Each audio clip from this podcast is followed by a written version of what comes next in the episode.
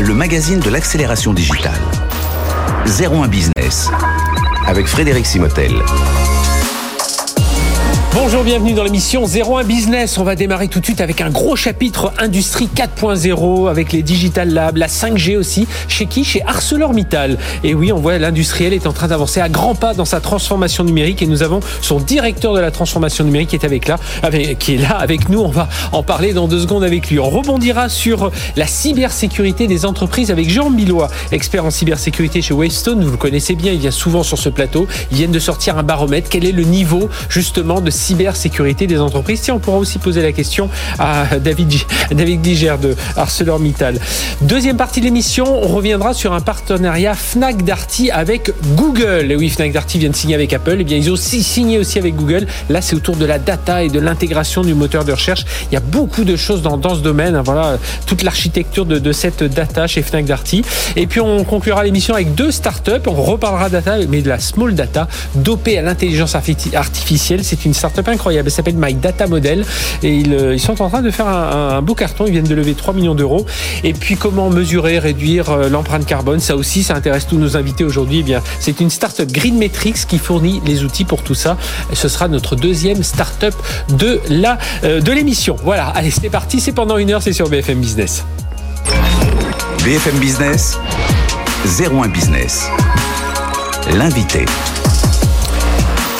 Leader de l'industrie dans le monde euh, de l'acier, des mines, 158 000 salariés dans 60 pays, alors des installations de production d'acier. Alors on va on va pas revenir sur le conflit parce que c'est vraiment pas le but de savoir si euh, les, les, où sont les sites de production d'ArcelorMittal. On va vraiment se concentrer sur la transformation numérique avec David Gliger. Bonjour. Bonjour Frédéric. David. Euh, merci d'être avec nous. Vous êtes directeur donc de la transformation numérique d'ArcelorMittal en France. Alors je me disais au début, je vais vous poser une question générale. Qu'est-ce que c'est que la transformation numérique chez ArcelorMittal Mais en fait, on va rentrer tout de suite dans le vif du sujet parce que j'ai parlé des Digital Labs. Vous en avez ouvert, deux à côté de vos sites de Dunkerque et Florange. De la 5G avec une expérimentation au, au port de Dunkerque et puis vous avez le cockpit digital. Enfin, beaucoup de choses autour de l'industrie 4.0. Commençons d'abord avec ces Digital Labs. Alors voilà, qu'est-ce qui a donné lieu à la création de ces de, de, ces deux, de ces deux sites, de ces deux entités eh bien, c'est la prise de conscience de vouloir avoir pour ambition d'être un des leaders de la sidérurgie 4.0 en France, en Europe. Donc, euh, nous sommes conscients de notre impact au niveau de nos territoires et notre conscience, c'est se dire, au-delà des 7000 salariés que nous avons au quotidien, mmh. comment former notre écosystème, comment créer une dynamique territoriale complète dans cette transformation digitale majeure que nous sommes en train de, de mettre en place. Donc c'est avant tout pour embarquer les, les, collaborateurs dans une culture de, de la data, du digital, de l'industrie 4.0 C'est véritablement un centre d'excellence digitale industrielle au cœur des territoires. Donc c'est un centre de formation mmh. à la mhm. destination de nos 7000 salariés, mais également de l'ensemble de nos sous-traitants et de l'ensemble de l'écosystème territorial qui n'est pas digital natif et qui a besoin de se projeter. C'est un lieu de coopération entre grands groupes, start-up, nos partenaires, nos équipes pour générer des projets digitaux industriels à destination de nos sites et à destination de notre écosystème. Et c'est également un lieu de, de communication et de, de connectivité oui. et d'emporter véritablement l'ensemble de l'écosystème dans cette transformation digitale oui, par des événements. Parce qu'on imagine dans, dans, dans l'industrie, c'est toujours compliqué hein, de embarquer des gens qui sont dans leur métier, qui sont eux-mêmes des, des ingénieurs, des techniciens. Et on a longtemps parlé de l'informatique industrielle d'un côté, l'informatique de, de, gestion de l'autre. Et puis bah maintenant, avec le numérique, bah, tout est un peu euh, en, en, entremêlé. Donc on parle d'industrie 4.0. Euh, ça veut dire que sur ces, euh, sur ces deux sites, c'est par exemple, on va apprendre à piloter des machines, avec, des machines avec des capteurs, on va apprendre à les piloter, à utiliser cette data pour la maintenance. C'est ça l'idée? Tout à fait. Alors par exemple, de manière concrète, hein, donc, nous avons pour objectif de former l'ensemble de nos partenaires et collègues de maintenance. Hein, mm -hmm. Donc aujourd'hui, quand on fait de la maintenance chez ArcelorMittal, bah, c'est pouvoir se déplacer sur des, des dizaines de kilomètres carrés. C'est important de pouvoir y aller en mobilité. C'est important de pouvoir avoir l'information qui vient directement pour réaliser l'opération, c'est-à-dire d'avoir l'information qui vient à l'opérateur de maintenance. Donc c'est scanner un QR code, -hmm. c'est euh, mettre en sécurité les machines, c'est avoir l'ensemble des informations nécessaires pour faire la, la mission et prendre des photos éventuellement, avoir un doute, appeler un collègue ou regarder une vidéo tuto pour bien se rappeler de l'opération que l'on doit faire. Mhm. Et tout ceci, l'enregistrer dans l'ensemble de nos systèmes pour vérifier que l'opération est bien faite. Donc c'est à la fois de, de l'exécution opérationnelle, comprendre un peu, euh, intégrer toutes ces technologies, mais j'imagine aussi c'est montrer à chacun des collaborateurs que ça apporte de la valeur ajoutée. C'est pas juste là pour leur, bon, c'est là pour leur faciliter la vie, pour créer des, des, des, des un peu d'automatisme et puis pour que eux puissent dégager de la valeur ajoutée par ailleurs sur leur métier, mais c'est aussi leur montrer, regardez, imaginez un peu le euh, pousser plus loin votre recherche, Exactement. votre façon de travailler. Exactement. il y a une forte demande de la part de nos, des opérationnels du sur le terrain. Donc aujourd'hui, parce que nous sommes poussés par notre vie quotidienne, nous voyons oui, il y a son mobile dans la se passer sur son mobile. On voit un certain nombre de choses. Donc l'industrie connaît cette mutation et le mhm. digital accélère, il simplifie, il fluidifie les échanges, mais également l'homme est au cœur du système. C'est-à-dire que le digital n'a de sens que si l'humain est au cœur du système et nos équipes sont au cœur de, véritablement. L'avantage d'avoir des équipes de notre côté comme nous sommes, c'est d'être organisés pour accompagner nos métiers, connaître nos métiers et d'accompagner avec le digital pour faire en sorte de gagner du temps, euh, simplifier la vie des collaborateurs, être concret sur le terrain et euh, et, améliorer véritablement les relations euh, interdépendantes. On reparlera de cybersécurité avec un autre invité là dans un instant euh, qui font un baromètre. Justement, c'est là aussi on va sensibiliser ses collaborateurs parce qu'on sait que bah, l'industrie fait partie des des, des, des, des, secteurs les plus les plus attaqués hein, aujourd'hui. On, on ne sait plus seulement les banques et vraiment même l'industrie. On l'a vu il y a en 2017 avec notre Pétia notamment. Tout, tout à fait. Hein. Donc d'ailleurs ArcelorMittal fait partie des bénéficiaires du campus Cyber France, hein, mhm. dans lequel nous sommes aussi partenaires. Ah oui, vous êtes là-bas. Tout à fait. Donc nous avons enfin, conscience effectivement de l'importance. Hein. Nous mhm. avons aussi un besoin de sécuriser. Donc c'est une des problématiques que nous étudions depuis un certain nombre d'années hein, et que nous maîtrisons. Mais il est très clair qu'aujourd'hui, le contexte nous oblige à nous renforcer, travailler en collaboration. Donc on travaille aussi au niveau mondial hein, avec l'ensemble des équipes ArcelorMittal. On travaille bien sûr avec d'autres partenaires, d'autres groupes. Et l'idée, c'est d'être bien sûr encore plus fort sur ces sujets. C'est une des thématiques et c'est pourquoi nous formerons aussi au niveau local et nous déclinerons les initiatives du campus cyber au niveau régional et au niveau local pour justement aider les PME, TPE, notre écosystème, qui elles n'ont pas cette chance aussi de pouvoir avoir cette force de frappe euh, aujourd'hui que D'ailleurs, c'est dans, c'est dans l'ADN ainsi du campus cyber. Hein. C'est pas non, c'est pas vraiment de créer des antennes, mais c'est de créer des campus cyber euh, euh, dans le nord, dans, en Occitanie, dans l'est, enfin, un, peu partout en France, et puis on espère un peu partout en Europe.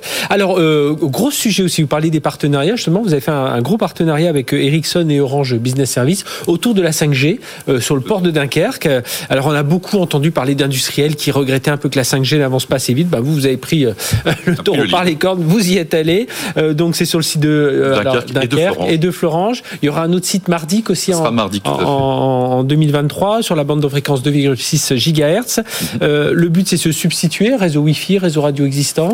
c'est ça? Tout à fait. Bah, c'est déjà aujourd'hui d'offrir des conditions de mobilité des hommes et des machines. Hein. C'est notre ambition dans un environnement industriel. Hein. donc puisque nous, nos dimensions sont tout de suite gigantesques. Hein. C'est des dizaines de kilomètres carrés à couvrir. C'est ce que, plusieurs dizaines de kilomètres carrés. C'est des dizaines de kilomètres. Des points hauts. C'est des, points hauts, c'est des surfaces métalliques qu'il est important d'intégrer. Hein. Donc c'est véritablement un cas d'école sur l'expérimentation de la 5G. Donc notre ambition, c'est de se dire pour un opérateur qui, lui, est obligé de se déplacer sur nos, véhicules qui se déplacent sur des kilomètres aussi, mhm. comment assister et bénéficier de réseaux là où le Wi-Fi a ses limitations en termes de, de distance, là où effectivement aussi d'autres technologies bon, apportent des solutions, mais elles peuvent être coûteuse ou des fois un peu dangereuse en termes de cybersécurité. Oui, et puis, puis même parfois même en termes de pérennité, parce qu'on entend que, va devenir le réseau Sigfox, euh, l'Aura 2, enfin tous ces. On entend beaucoup d'industriels qui disent, là, je, sais que la SNCF sont très inquiets de savoir euh, comment euh, ils vont s'en sortir derrière. Ça veut dire que, alors, ça va être sur plusieurs, de la maintenance, de la mobilité, de la, vous l'avez dit, la logistique, il y a des véhicules de transport, parce que vous avez des, j'avais lu, hein, ça c'est des,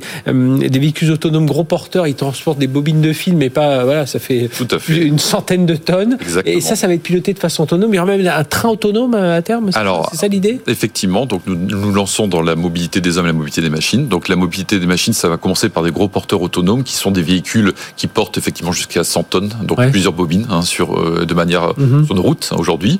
Et donc, l'idée, c'est de pouvoir bénéficier à travers la 5G d'une automatisation progressive de ces engins qui vont euh, pouvoir porter nos, nos H, 24 et en, connectivité avec nos routes. Donc, d'où il est important d'avoir des réseaux sécurisés imagine bien. agile et également fiable à H24. Et je parlais d'un train autonome, parce qu'il y a 200 km de rail là euh, que Alors, vous pouvez utiliser. À terme, donc, nous lancerons des expérimentations au fur et à mesure hein, pour essayer. Nous avons des rails internes et notre objectif, c'est au fur et à mesure de lancer des expérimentations d'automatisation progressive. L'idée, c'est de bien sûr travailler en sécurité, d'accompagner aussi euh, véritablement euh, ces compréhensions, cette maîtrise de, de, ces technologies.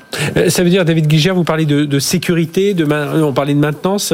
Cette 5G, elle peut servir aussi à des techniciens avec des lunettes de réalité augmentée, avec des drones qui vont pouvoir surveiller le, le site. Enfin, voilà, vous, vous avez un champ de, de le champ des possibles est très large, effectivement, et donc en particulier dans l'univers de la donnée, hein, donc la transmission vidéo. Donc on a aussi un, un groupe comme ArcelorMittal, c'est des, des, centaines de capteurs présents sur l'ensemble de nos lignes qui émettent mhm. des quantités de données euh, toutes les 10 millisecondes, hein, 3 secondes, donc pour nos collaborateurs. Donc c'est grosso modo des bibliothèques de données hein, que, que, que l'on stocke, et donc il faut analyser.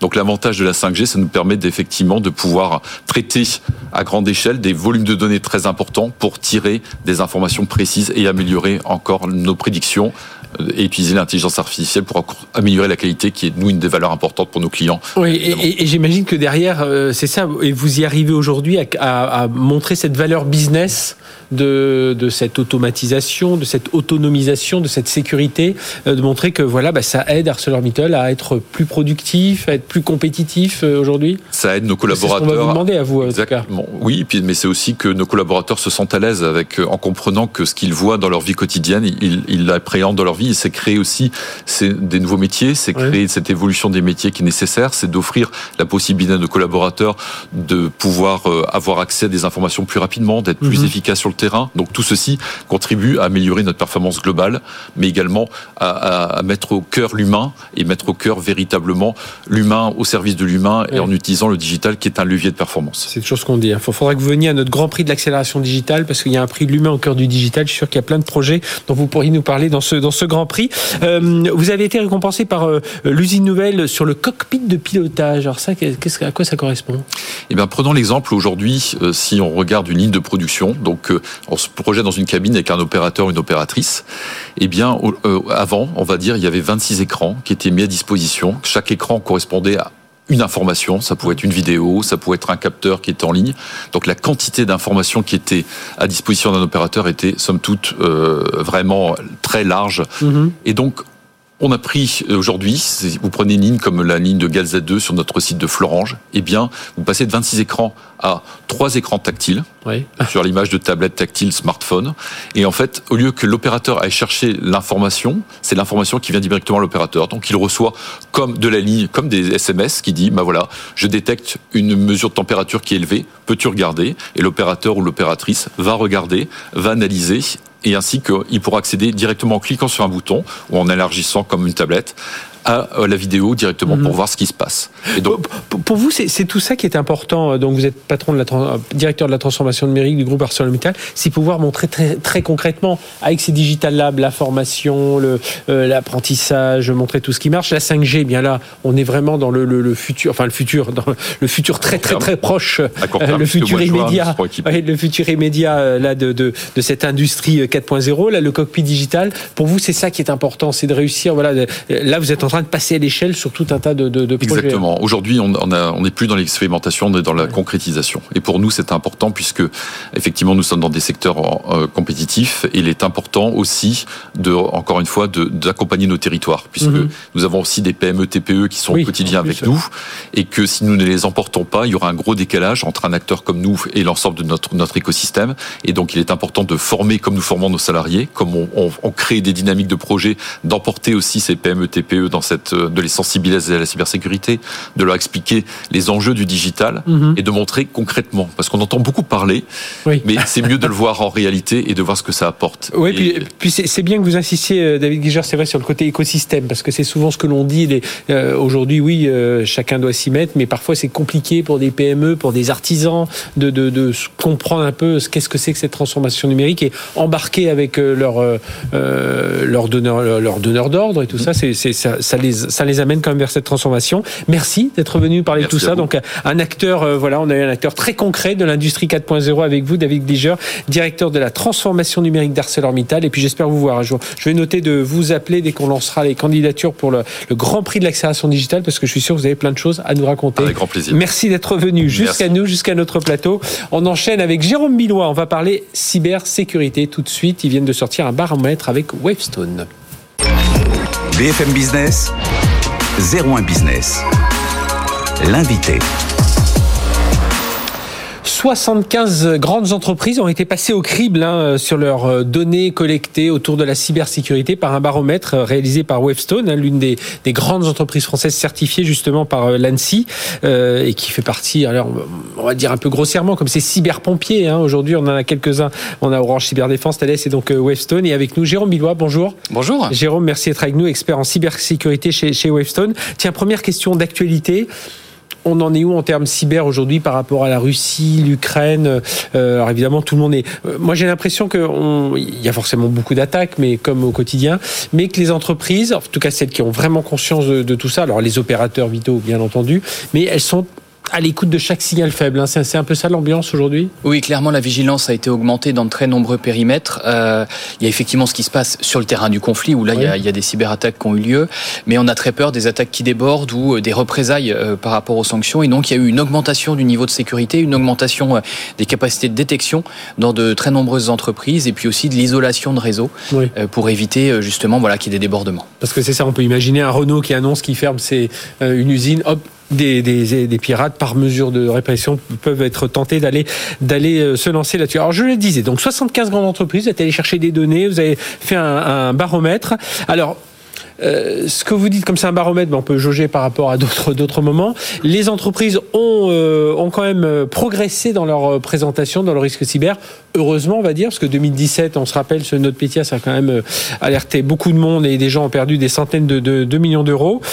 Ça représente aujourd'hui, c'est le premier chiffre, on va, on va essayer de tirer quelques enseignements, 6% du budget informatique, c'est bien, mais c'est pas suffisant. Euh, c'est bien, mais peut mieux faire. Hein. On sait que la fourchette euh, communément admise, elle est entre 5 et 10 euh, du budget informatique. Donc ça y est, on est dans, la, dans cette fourchette.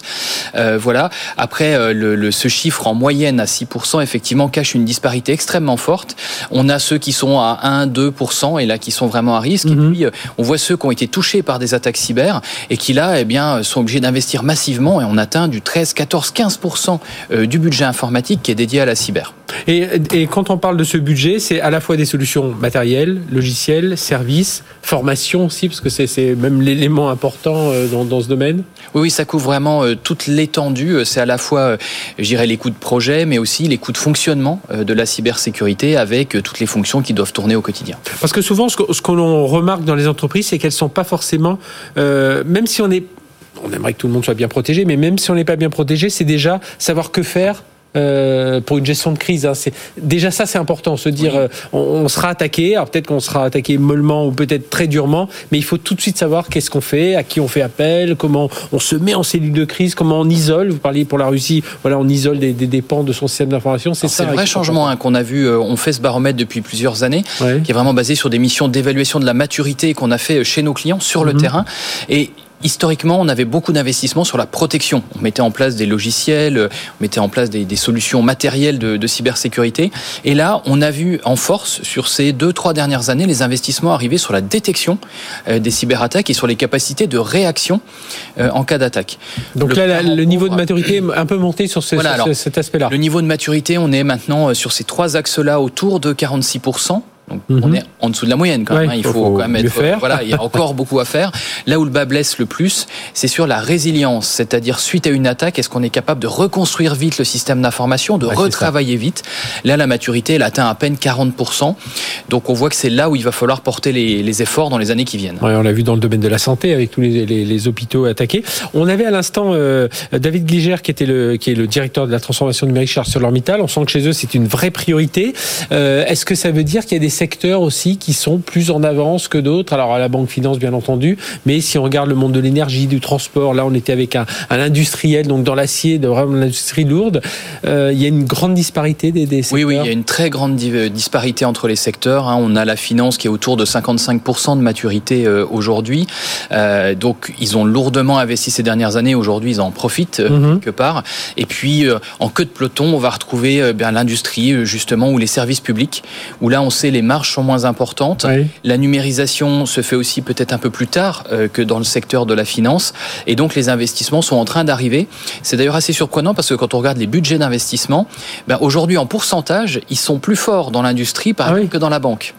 Alors ça s'explique parce qu'il y a eu beaucoup d'investissements avant dans la mhm. banque et que les budgets informatiques des banques sont énormes et sans commune mesure avec ceux de l'industrie. Mais c'est quand même frappant de voir que voilà l'industrie commence à rattraper son retard. Alors euh, on parlait ben, secteur public, oui on l'a vu, il y a plusieurs, euh, euh, il y a des, des mairies, des grandes agglomérations qui sont fait attaquer, bloquer. Alors aux États-Unis, mais aussi en France, on en a vu mm. plusieurs en France. Il y a aussi autre chose qui qui ressort de, de ce baromètre Westone, c'est quand on n'a toujours pas assez de personnes dédiées à la cybersécurité C'est ça Oui, ça reste un des enjeux majeurs. Aujourd'hui, euh, en moyenne, on a une personne dédiée à la cybersécurité pour 1500 employés. Voilà, ça c'est la moyenne tout secteur d'activité. Pour vous donner un, chiffre, celui de la finance, qui est évidemment le mhm. plus en avance, ben, ils ont une personne dédiée à la cybersécurité pour 400 employés. Voilà, donc on voit qu'il y a vraiment une, énorme disparité. Alors aller jusqu'à la finance, c'est peut-être pas nécessaire dans mhm. tous les secteurs d'activité, mais en avoir un pour 700, un pour 800, ça c'est un chiffre qui nous semble une bonne cible pour l'ensemble des secteurs. Donc ça veut dire, bah, après il faut les trouver, parce qu'on a ce souci aussi de, formation de, euh, de talent.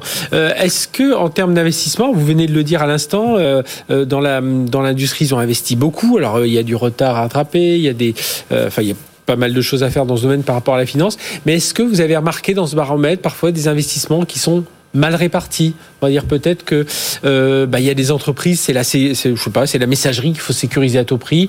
Il y en a d'autres, bon, faut que cette messagerie soit sécurisée, mais c'est des activités, bah, si ce sont des industries, voilà, plus de, de, production. Et est-ce que ça, souvent, vous vous rendez compte que, euh, bien voilà, il y a un budget qui est là, mais euh, il est mal mal fléché? Alors ça a été une des surprises du, de cette analyse, de cette étude, c'est le sujet du cloud. Mhm. où finalement on voit des taux de maturité sécurité sur le cloud qui sont très faibles. On est de l'ordre de 42% par rapport aux exigences des référentiels internationaux. Euh, pourquoi euh, Alors déjà, bon, le sujet du cloud est quand même un sujet nouveau, mais souvent on a cette, ce faux sentiment de sécurité en disant le cloud, c'est bon, c'est sécurisé, tous les acteurs. J'ai tout mis chez eux, c'est bon. Voilà. Alors oui, le cloud souvent il est quand même bien sécurisé sur ce qu'on appelle les couches basses, c'est-à-dire les, les infrastructures qui sont gérées mhm. directement par les grands euh, que sont euh, Google, Amazon, Microsoft, OVH, etc. Mais euh, il y a quand même une forte responsabilité des entreprises pour sécuriser les applications qu'elles vont mettre dans le cloud ou encore l'administration de ces services. Je peux vous citer un chiffre. Il y a plus de 40% des entreprises qui utilisent le cloud où les administrateurs, ceux qui peuvent démarrer, arrêter les services, effacer les données, ils utilisent un simple login et un simple mot ah de passe pour accéder aux consoles cloud. Et même pas ce qui est quand même la bonne pratique, qui est ce qu'on appelle l'authentification à deux facteurs, mhm. avec un mot de passe évidemment, mais aussi un code en plus. Donc ça laisse des systèmes cloud à la proie des cybercriminels, parce que ces systèmes cloud, ils sont partout euh, sur Internet, on peut y accéder depuis partout dans le monde. Donc il faut bien penser à la manière dont on va quand même les sécuriser, les intégrer dans l'entreprise. C'est pas sûr complètement, c'est pas sécurisé par défaut. Ce que vous nous dites, et c'est d'ailleurs le métier de Wavestone, hein, euh, je disais cyberpompier, vous n'intervenez pas comme des pompiers, vous intervenez aussi, bien entendu, en amont et, fort heureusement. Ça veut dire que souvent, la, façon de mener sa, politique de cybersécurité, elle est finalement assez simple. Il faut un peu de logique, il faut un peu d'entraînement euh, de crise, il faut deux, trois, enfin une personne pour 400, pour 500. Enfin voilà, il y a quelques indicateurs clés. Enfin vous, vous, dites voilà, si déjà vous avez ça, vous êtes, euh, euh, voilà, vous commencez à, Il y a des incontournables, et on voit que ces incontournables, de plus en plus, on est dans, on rentre dans le vert entre mhm. guillemets, dans une zone plutôt confortable. Par exemple, la gestion des risques, qui est quand même l'étape numéro un, qui consiste à regarder son entreprise un peu avec les yeux d'attaquant cyber mhm. et de se dire, mais finalement, euh, où est-ce que je ne veux pas être attaqué? Quels sont les, les, systèmes, les actifs, les données les plus importantes chez moi?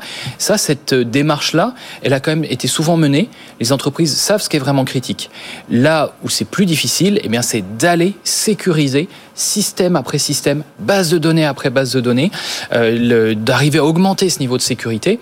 On sait qu'une une grande entreprise, elle peut avoir 1000, 2000, parfois jusqu'à 10 000 applications. Même si on en choisit aller que 100 ou 200 sur lesquels on veut vraiment investir, c'est quand même beaucoup de travail et c'est beaucoup de temps. Et c'est là où on voit que la prise de conscience, elle arrive, mais qu'il va falloir des années pour rattraper petit à petit le sous-investissement qu'on qu'on a connu. Donc voilà, donc un baromètre qui permet un peu de se calibrer et de, voir si on est euh, euh où, on situe sa, sa, stratégie de cybersécurité. Merci Jérôme Billois, expert en cybersécurité donc chez Wavestone. Donc ce baromètre que vous pouvez retrouver évidemment sur le site de Wavestone, 75 grandes entreprises avec voilà des choses très claires parfois très euh, basique hein, à mettre en place. On n'y pense pas souvent. C'est vrai qu'une personne dédiée à la sécurité pour 400, pour 500, j'ai jamais euh, euh, vu ce, ratio-là, mais c'est un ratio assez, assez simple. merci, Jérôme. Et on parle, oui, d'accélération numérique. Et eh bien, s'il y en a un qui veut encore accélérer, et je pense qu'il avait déjà le pied pas mal appuyé sur l'accélérateur, c'est Fnac Darty avec Olivier Tull. Bonjour, Olivier. Bonjour. Merci d'être avec nous. Vous êtes directeur e-commerce et digital chez Fnac Darty et vous êtes là à l'occasion d'un partenariat que vous avez signé notamment avec euh, euh avec Google euh, sur la partie, enfin, on va voir sur la partie recherche, sur la partie site site marchand. Euh, et nous allons aussi en parler avec François Le Bonjour. Bonjour Frédéric. Merci d'être avec nous, directeur retail chez euh, Google France. Donc, ce partenariat, on va revenir en détail dessus. Vous intégrez ce moteur de recherche, mais ça va beaucoup plus loin, hein, parce qu'on va parler de, de data. Donc, c'est le Google euh, Cloud Retail Search, voilà, que je le dise euh, correctement.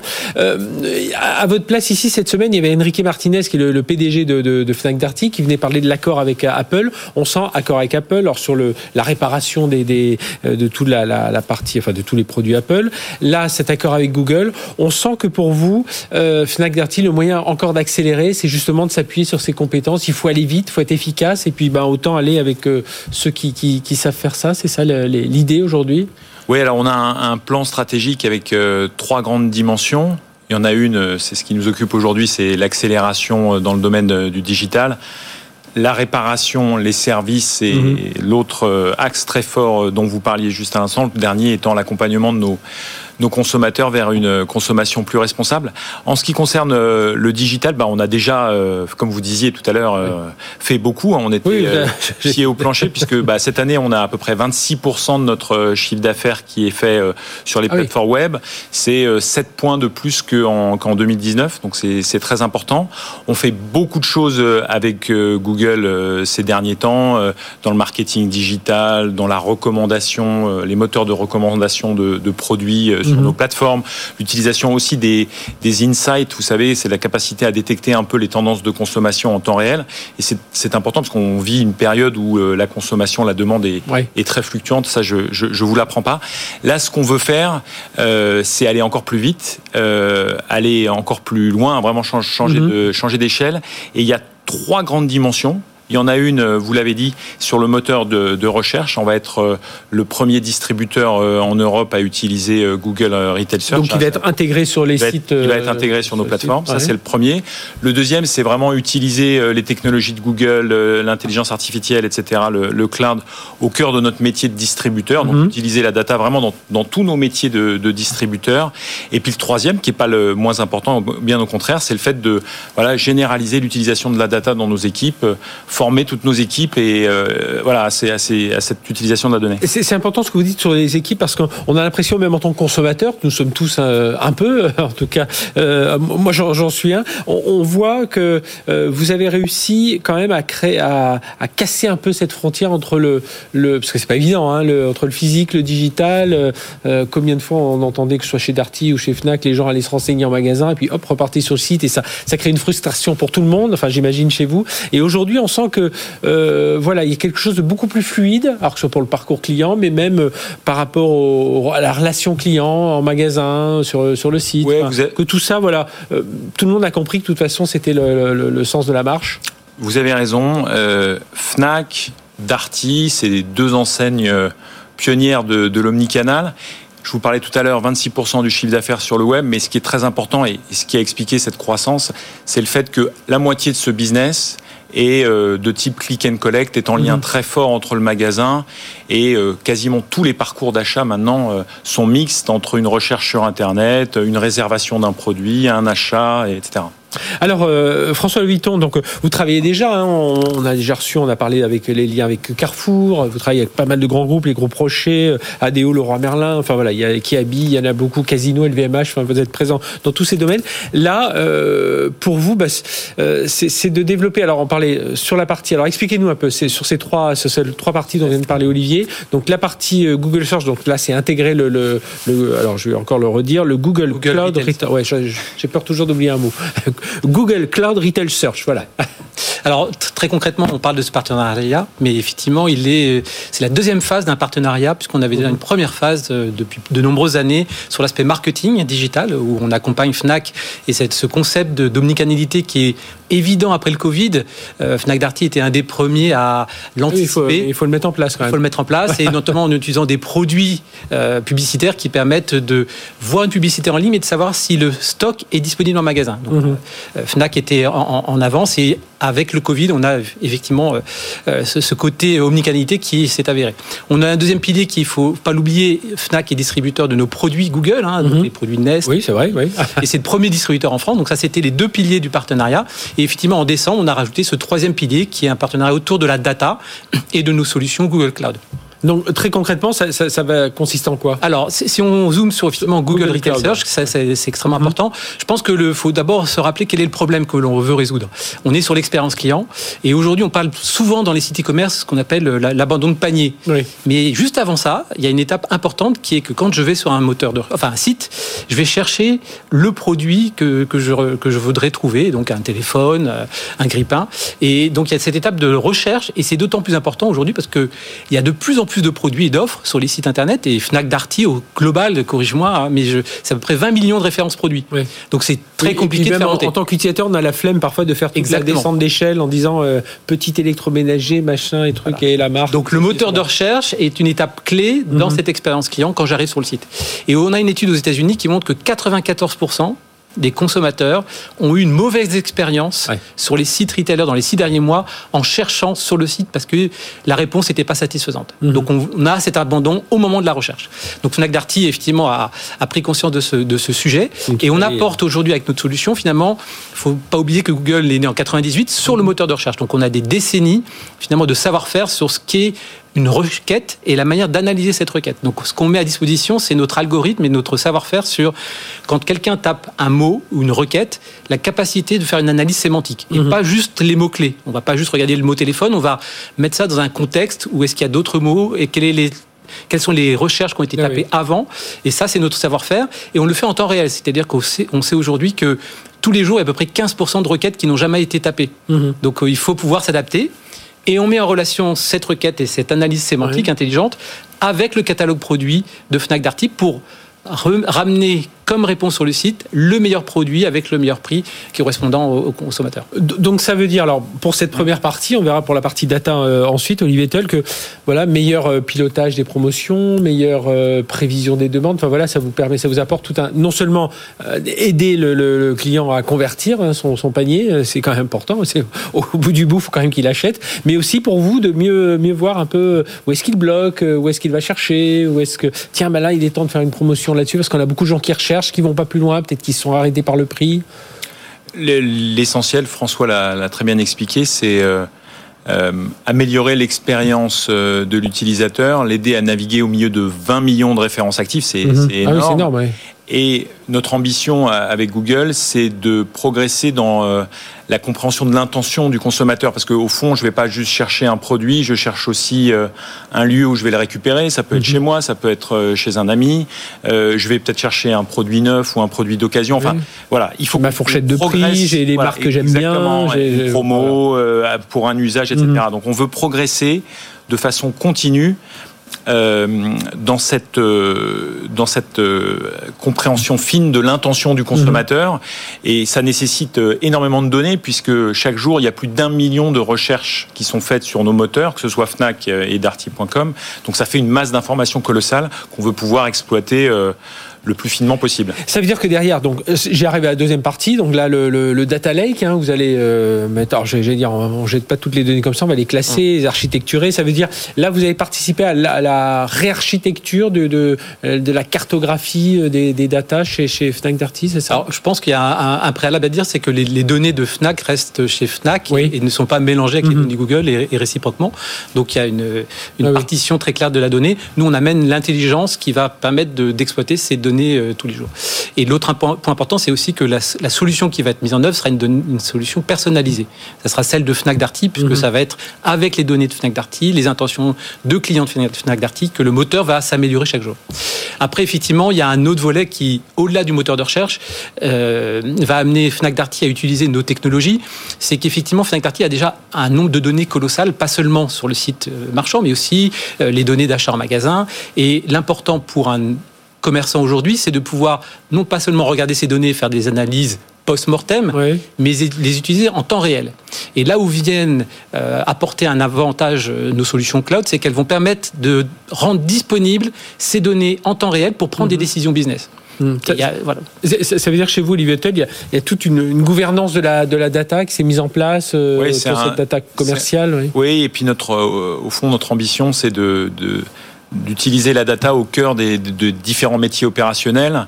Euh, on a parlé euh, du web, là c'est relativement évident, c'est l'application la plus évidente, mhm. mais ça va aussi dans euh, euh, par exemple, le SAV, on a parlé tout à l'heure du SAV, on fait plus de 2 millions de réparations. Et ben la data, elle va nous servir à optimiser le potentiel d'intervention de nos techniciens pour que euh, ils puissent caractériser au mieux les interventions, éviter celles qui sont inutiles, etc. Euh, cette data, elle va, elle va être aussi utilisée par les directeurs de magasins. Donc, on a vraiment pour ambition mhm. de mettre la data au cœur des différents métiers de, distributeurs. On parle beaucoup de développement durable. J'imagine que cette data, elle vous sert aussi à dire tiens, il faut qu'on soit plus euh, éco, éco-responsable, donc euh, limiter les déplacements. Enfin voilà, il y a tout un tas de choses que l'on peut améliorer euh, quand on est quelqu'un. Ah ben. chez Google, ils le font aussi, mais chez Fnac Darty Tout à fait. D'ailleurs, depuis quelques semaines là sur notre site, vous pouvez quand vous choisissez les sur nos sites les, les options de livraison, vous avez le le poids en CO2. Donc, vous pouvez mhm. choisir l'option qui est la, plus vertueuse écologiquement. Et puis, cette data, elle va nous servir aussi euh, à optimiser euh, la supply chain, optimiser des, des tournées de livraison. Euh, le SAV, j'en ai parlé, donc elle va mhm. être au cœur vraiment de tous ces sujets naturellement. Euh, alors en termes de compétences, accords croisés, alors moi je me souviens des modèles, de la façon dont vous aviez fonctionné avec Carrefour, euh, dont Google avait fonctionné avec Carrefour, il y avait des équipes qui étaient imbriquées, et puis voilà pour cet apprentissage. Aujourd'hui c'est comme ça, comment ça s'est passé, comment ça se passe concrètement sur le terrain? Bah, D'abord, si on prend le cas du moteur de recherche, donc c'est une solution qui doit être paramétré, personnalisé. Donc là, il y a les équipes Google Cloud qui vont travailler avec les équipes Fnac Darty pour mmh. euh, permettre de rendre disponible mhm. ce, moteur de recherche très rapidement, mais voilà, avec euh, cette équipe. Donc, c'est des équipes conjointes. Euh, sur la partie, euh, finalement, exploitation de, des données et des outils de machine learning pour exploiter la donnée, là aussi, c'est un accompagnement des équipes techniques et ingénieurs de, de, Google. Et puis, il y a le volet formation, où là, on va venir, effectivement, former et acculturer, comme on dit, l'ensemble des équipes de, Fnac à un certain nombre de, technologies, mhm. notamment du machine learning, qu'on a chez Google. Parce que j'imagine que c'est ça qui, qui, qui, est un peu essentiel pour vous, Olivier Ce C'est pas uniquement euh, savoir utiliser un outil, c'est ça fait ça partie ça fait partie de l'acculturation aussi de de, de, vos collaborateurs, que tout le monde sache euh, euh, bah, déjà se servir de ces outils, mais qu'est-ce qu'ils peuvent en faire, créer des nouveaux services, imaginer des choses. Ça, c'est un, un, point un point crucial. Voilà, on veut passer de, de quelques personnes. François l'a dit, on a déjà des équipes qui sont très au fait de toutes ces technologies de machine learning dans le marketing digital. On le fait très bien avec Google depuis euh, quelques années. On a des équipes aussi euh, au siège de data scientists, etc., qui travaillent sur certains cas. Là, ce qu'on veut, c'est démultiplier et que, de façon assez simple, les opérationnels puissent s'approprier, commencer à mhm. développer leurs propres solutions et euh, deviennent de plus en plus autonomes dans l'exploitation de ces données. En termes de coûts, ça, ça donne un, contrat. Enfin, il y, a un chiffre qui circule pour le. le, Je crois. Non. Non. Non. non. on l'a fait y avoir.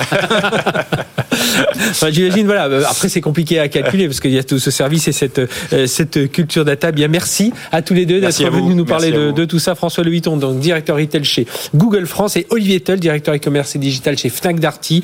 Donc, on voit tous ces, ces efforts hein, qui sont faits aujourd'hui. Et comme je disais, pied au plancher, et vous accélérez encore. Et, je ne sais pas s'il y a beaucoup de marge, mais voilà, il faut, il faut y aller aujourd'hui. C'est combien, c'est combien de personnes, je digitales chez Fnac Darty? Oh, Il y a à peu près 800 euh, personnes qui travaillent. 800 personnes, même si voilà, le but est que tous les salariés soient aussi un peu digital. Merci à, tous les deux d'être venus nous parler de ce partenariat.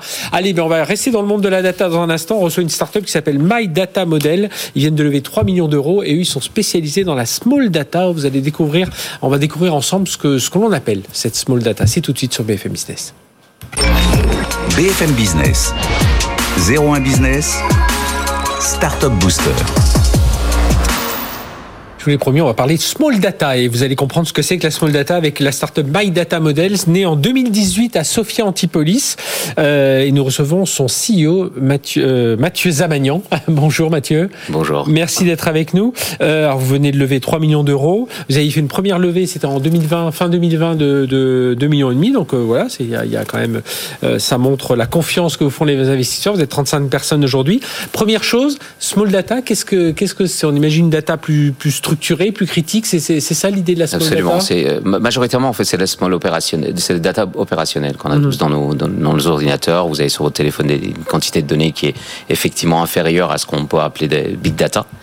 C'est une définition qui a été donnée par Gartner sur lequel mhm. nous on travaille depuis euh, des années. Et ce sont des quantités de données pour lesquelles les, les méthodologies actuelles ou la modélisation actuelle sur les big data ne fonctionnent pas forcément bien. Mhm. Donc nous, on a commencé à travailler dessus depuis 2012 euh, pour, euh, on a misé en fait sur les small data, euh, en sachant que actuellement 80% des données créées dans le monde, ce sont des small data, d'après Gartner. Donc c'est des données, bah, on imagine dans le monde de la finance, de la santé, dans d'autres domaines de la logistique, des à forte valeur ajoutée, mais en, en plus petit, en très petite quantité. petite quantité. Mais il faut savoir bah, la travailler comme si c'était de la big data. Exactement. Et faire travailler, parce que souvent, et justement, c'est vous, c'est vous qui essayez de, de, démontrer le contraire. On dit souvent l'intelligence artificielle ne se nourrit que de d'immenses lacs de données, etc. Vous, vous prouvez que l'intelligence artificielle, puisque vous utilisez My Data Model, c'est le principe, c'est d'utiliser des algorithmes d'intelligence euh, artificielle, des modèles mathématiques pour travailler sur cette data. Alors, qu'est-ce que vous faites très concrètement avec euh, Alors, je sais que vous travaillez avec euh, Thales, notamment. nous, dire un petit peu, voilà, de deux trois applications qu'on comprenne bien ce que vous faites. Très bien. Effectivement, sur Thales, par exemple, ce qu'on fait. Alors, pour revenir un petit peu sur l'approche mathématique, effectivement, je ne veux pas rentrer dans les détails techniques, mais on fait, on, on travaille sur tout ce qui est algorithme génétique ou évolutionnaire. Mhm. Donc ça permet de partir avec des petites quantités de data. On pas inventé, ce sont des algorithmes qui existaient dans les années 60, utilisés par NASA pour la, la, conquête spatiale. C'est assez intéressant l'historique, sur lesquels on est venu retirer des verrous technologiques pour pouvoir l'utiliser maintenant dans, les, dans le domaine small data avec, avec les moyens actuels technologiques. Mhm. Euh, dans le cadre de Thales, notamment, ce qu'on fait, c'est qu'on intègre notre solution dans les sonars. Donc on apporte l'intelligence artificielle auprès de, euh, de l'endroit où on capte la donnée. Donc ce sont dans les, dans les sonars et on a monté une solution de surveillance de la zone maritime avec la, technopole de, Nice pour protéger toute cette zone-là. Donc ça c'est euh, un des partenariats avec Thales. Mm-hmm. D'ailleurs on a été identifié pour les Jeux Olympiques de 2024 aussi pour euh, protéger toute la partie le bassin olympique de, de Marseille. Donc, ça, veut dire que euh, on parle, tiens, on parle souvent d'edge computing. Vous, c'est d'avoir le traitement, de avoir moins de data, ça veut dire qu'on peut la traiter de façon plus locale et donc avoir des réponses plus rapides. Enfin, c'est ce genre de choses. C'est un élément important. Ce qui est vraiment en, euh, relation avec l'approche technologique qu'on a. Parce que l'avantage qu'on a nous dans notre moteur, c'est que on crée des modèles extrêmement petits. Donc on part des small data certes, mm-hmm. on crée des modèles petits interprétables et très peu énergivore. En fait, ça, c'est vraiment les trois éléments qui nous différencient aussi. Non seulement on commence à partir des small data, mais c'est que le résultat est quand même interprétable, d'où de confiance, parce qu'on en parle, on parle mhm. beaucoup énormément de, de, de l'IA de confiance. On a été effectivement aussi sélectionné par un programme qui s'appelle Confiance AI, euh, en tant qu'intelligence euh, intelligence artificielle de confiance. Mhm. Donc effectivement, c'est très proche de edge computing, comme vous le disiez, puisque les modèles sont très, très petits très peu énergivore. Donc on peut effectivement l'intégrer ou euh, le, le, distribuer un peu partout. On, est un peu dans cette. Souvent on parle de ce, type d'intelligence artificielle, l'intelligence artificielle de nouvelle génération. Hein. C'est tout à fait ça. C'est un peu comme ça qu'on peut, on peut la, la, qualifier. Alors vous travaillez avec des grands groupes, c'est le principe aujourd'hui. Vous, c'est aller chercher des applications. Donc là, on vient de citer Thales, mais vous travaillez avec d'autres industriels dans le monde de la santé, de la finance. le, le but, c'est ça. C'est dès qu'on a des données critiques, forte valeur ajoutée, petit nombre, c'est de venir vous voir et de dire voilà. Qu'est-ce qu'on fait Qu'est-ce qu'on fait? Qu'est-ce que les outils traditionnels m'apprennent? Mais en gros, ils me donnent une grosse patate avec plein de chiffres dedans. Je ne peux pas, trop exploiter. Et avec vous, on va descendre un peu plus dans la précision. C'est exactement ça. En fait, on a, on a développé un logiciel. On commercialise en fait un, logiciel qui permet aussi bien aux data scientists, parce que dans les entreprises, de plus en plus, on a des, demandes en fait d'applications autour des small data. Mm-hmm parce que les pain points et les use cases, il y en a énormément et on, s'occupe majoritairement les, les, data scientists sont, sur les small data, les big data pardon. On parle de data lake euh, avec vos invités d'avant, vous avez vous avez juste parlé justement parlé de data mhm. lake et, ces approches là. Et l'idée notamment euh, dans, dans, toutes ces grandes entreprises, c'est décentraliser le data et et et, euh, et permettre à tous les salariés d'utiliser le data. Mais pour ça, il n'y a pas vraiment de solution de small data. Et nous, ce qu'on a fait, nous, c'est qu'on a un, un, logiciel en fait qui s'intègre parfaitement dans l'infrastructure data mhm. science des, des, entreprises, qui va aider les data scientists à apporter une solution aux salariés et aux professionnels ou experts métiers qui ont des, des small data. Et Mathieu Zamagnan, dernière question. Vous venez de lever donc 3 millions d'euros. Ça, ça sert à quoi? C'est pour 35 euh, personnes déjà aujourd'hui? C'est la stratégie commerciale à développer. C'est ça aujourd'hui? Absolument. On est en train de, euh, de, de, de, se préparer pour la série A. Donc la série A mhm. qui aura lieu, on va lancer à partir du mois de juin, puisqu'on a assez de traction. Donc ces 3 millions va nous préparer mieux pour la, la, la, la, la série A en termes de traction commerciale d'une part, et puis on s'est entouré aussi d'industriels dans ce cadre-là avant la série A qui sont Laurent Dassault, Charles Becbédé, euh, Hugues Lomer et autres, qui vont aussi nous aider euh, en, termes de conseils pour nous développer rapidement. Ah on aura l'occasion certainement de vous retrouver. Alors merci Mathieu. Zamagnan, CEO de My Data Model, donc spécialisé dans cette small data. Je pense que vous avez bien compris euh, ce qu'était ce concept. Hein. C'est pas qu'on prend moins de data, c'est qu'on prend de la. on a toujours, on peut avoir beaucoup de data, mais voilà, elle est, elle est plus structurée et apporte une meilleure, enfin une plus forte valeur ajoutée. Merci d'être venu nous parler de tout ça. On va, tiens, bah, on va parler des l'empreinte carbone. Comment réduire l'empreinte carbone? Et là aussi, il y a certainement votre modèle va certainement bien tourner dans certaines, pour certains sites avec la startup Green Metrics. C'est tout de suite sur BFM Business. BFM Business. 01 Business. Startup Booster réduire, enfin euh, trouver des outils pour réduire son, son, pour mesurer et puis apprendre à réduire son empreinte carbone. C'est l'objectif hein, de Green Metrics, c'est de son outil Green Metrics Analytics. On va en parler avec Daniel Layani, cofondateur de Green Metrics. Euh, J'ai bien défini à peu près ce que, enfin, en ouais, tout à fait. bah, très très simplement, aujourd'hui, euh, on le voit, les sites internet sont un sont un moyen de communication, sont un moyen de faire des échanges euh, commerciaux. Et aujourd'hui, ces sites indirectement sont, sont impactants. Et nous, notre vocation à travers le produit Green Metrics, de quantifier cet impact-là qui est forcément immatériel mhm. et euh, deux de pouvoir donner les clés aux entreprises pour réduire cet impact. Donc vous allez chercher, vous allez repérer la pollution numérique, on va dire, c'est exactement tout à fait. En fait, alors, ça, ça, se passe comment? Voilà, tiens, tout à l'heure on avait des, hein, on avait la Fnac Darty qui était là. Comment, euh, si je sais pas si vous travaillez avec eux, mais si par hasard vous un jour vous travaillez avec eux, comment ça se passe quand, quand vous quand, quand, vous arrivez avec votre outil Green Metrics? Oui, bien sûr. Alors nous concrètement, ce qu'on fait, c'est qu'on va se connecter à l'analytics de, de, de, Fnac Darty par exemple, mhm. euh, qui va retracer en fait des, des, des dizaines et des dizaines de d'interactions et de connexions d'utilisateurs utilisateurs euh, euh, par minute pour Fnac mhm. en l'occurrence. Et euh, on va collecter diverses informations autour de ces visiteurs-là, que ce soit bah, la manière, enfin les contenus qui ont été consultés par Fnac Darty, par les visiteurs sur Fnac Darty, que ce soit. Est-ce qu'ils font tourner des vidéos? Exactement. Est-ce qu'ils font tourner des vidéos? Voilà. Le, le, temps de, de, de transaction qu'il y a eu, le temps de, de parcours du visiteur sur le, site internet, mhm. quels sont les types de contenus, ça on l'a déjà dit. La manière dont les visiteurs arrivent sur le site, est-ce qu'ils sont arrivés par du mobile, par par euh, de l'ordinateur ou par de la tablette, euh, par du Wi-Fi ou par de la 4G, et euh, de quel pays en fait viennent ces visites-là? Et à partir de là, en fait, on va quantifier l'impact que ça représente de deux volets. l'impact de la pollution numérique, comme on en parle, c'est essentiellement lié à la, à la, fabrication des matériaux nécessaires à accéder à ces sites-là. Mhm. Donc on va prendre en compte bah, l'impact de tout cet aspect matériel et aussi la, quantification d'énergie nécessaire à faire cet impact-là. Et de la même manière, en fait, on quantifie euh, euh, la pollution nécessaire à la production de cette énergie. Donc euh, voilà, on s'intéresse à ces deux volets-là. Et, vous ne regardez pas la partie back-office, c'est-à-dire si, si j'ai tapé mon, sur le moteur de recherche, je cherche justement, on parlait de Frank Darty, un grippin blanc de telle marque, bah, ça va générer une requête qui va aller chercher sur les serveurs, etc. Tout à fait. Ça, c'est ça, c'est vraiment la deuxième partie du, du produit. Ça va être de quantifier en fait bah, d'une certaine manière, le visiteur arrive sur le site, mais euh, lui va être euh, émetteur indirect de, ah l'impact. Nous, ce qui va nous intéresser aussi, c'est de la manière de savoir euh, comment le site est constitué, quels mhm. sont les technos qui sont derrière le site, est-ce qu'on va utiliser des technologies qui sont de plus lourdes ou moins lourdes?